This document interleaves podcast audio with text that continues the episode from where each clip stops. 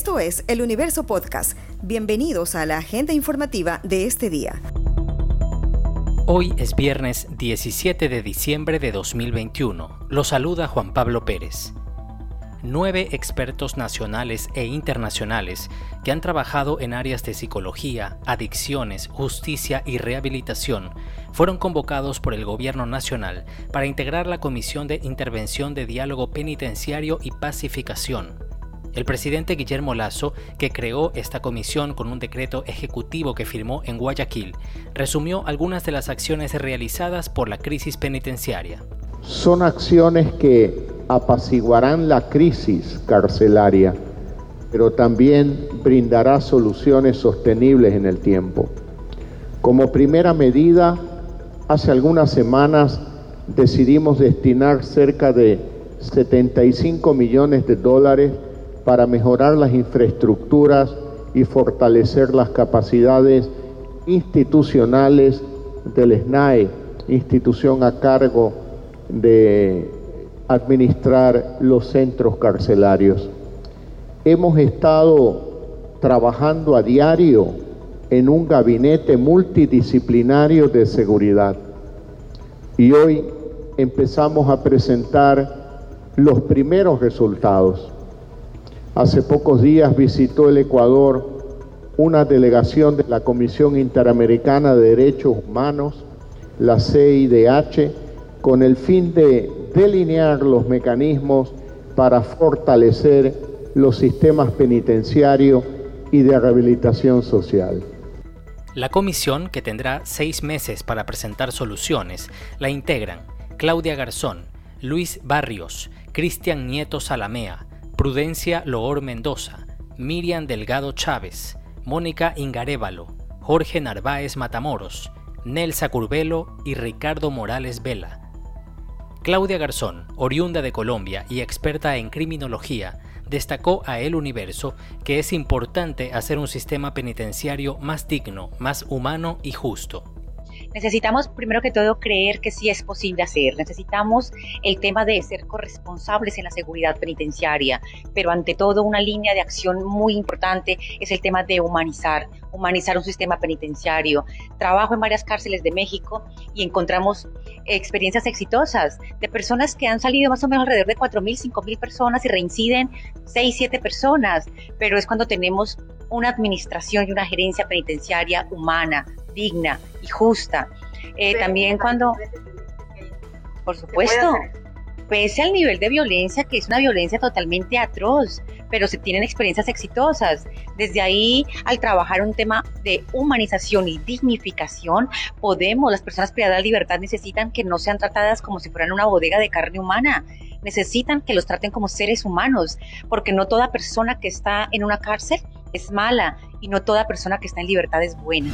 Ante la falta de cuidado ciudadano por el coronavirus, los médicos recomiendan la tercera dosis de vacuna, uso de mascarilla, distanciamiento físico, no reunirse con personas ajenas a su círculo cercano y optar por sitios abiertos para reducir el riesgo de contagio de COVID.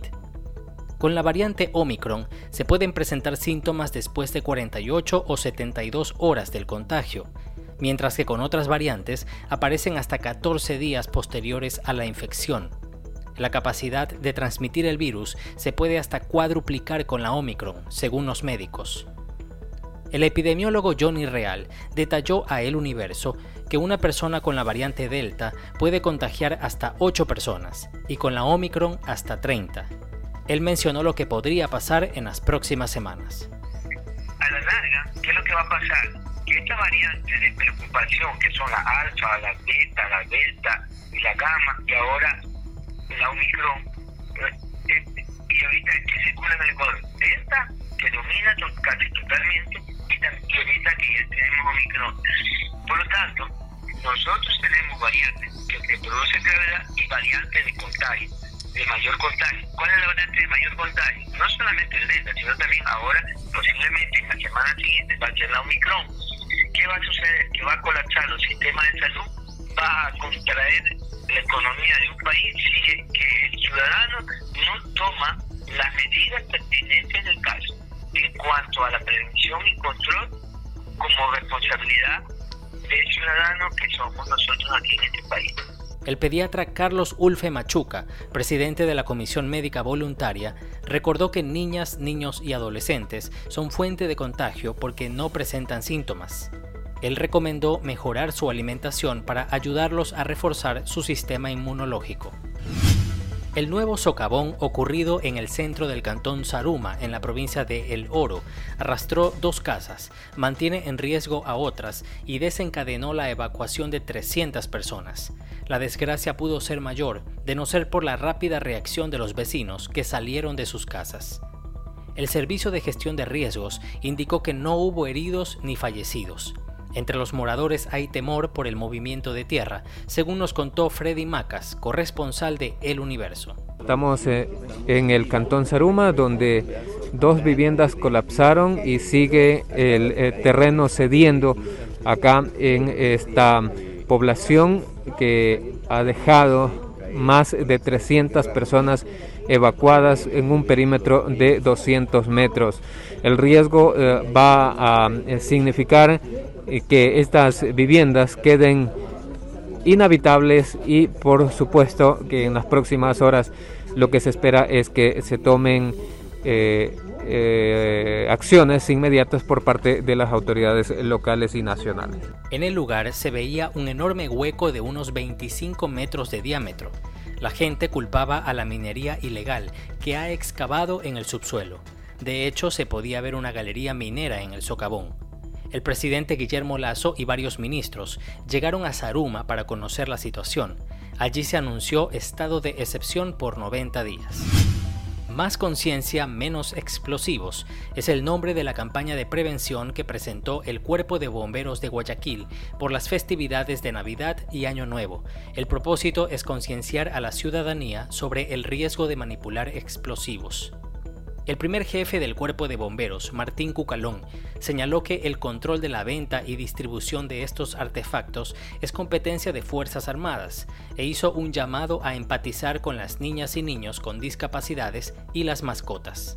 El tema de los niños con discapacidades especiales es algo muy importante también que tenemos que crearle conciencia a la ciudadanía. Ellos tienen situaciones distintas a las corrientes, a las comunes, y hay que respaldarlos también con sus discapacidades y apoyarlos en lo posible con este tipo de campañas. En el tema de las mascotas es algo que le venimos dando mucha fuerza en los últimos años y hay que seguirlo incentivando, ya que definitivamente pues, las mascotas son también parte de nuestras familias y realmente pues sufren mucho los animales de todo tipo y hay que tratar de crear más conciencia.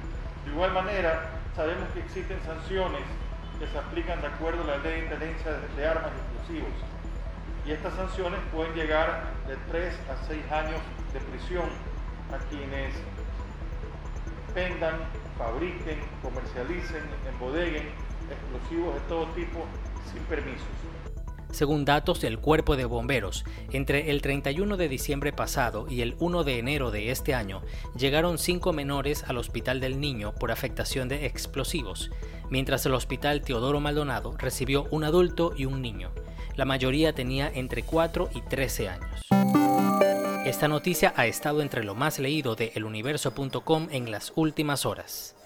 Un informe de responsabilidad penal de la Contraloría sobre exportaciones ficticias del Sistema Unitario de Compensación Regional, Sucre, estuvo oculto durante al menos seis años, según reveló el presidente de la Comisión de Fiscalización, Fernando Villavicencio. En él se determinó responsabilidad penal de al menos 31 funcionarios que ocupaban altos cargos en 2013 durante el gobierno de Rafael Correa en instituciones como Banco Central, Servicio de Aduanas, Servicio de Rentas Internas y otras dependencias. El informe fue remitido al ex fiscal Galo Chiriboga, pero no tuvo eco en fiscalía. Entre los hallazgos se informó sobre exportaciones de maquinaria para ganadería con 6.000% de sobrevaloración y de complementos vitamínicos con incremento de valores por 17.000%. Esto fue lo más destacado de la jornada. Hasta la próxima.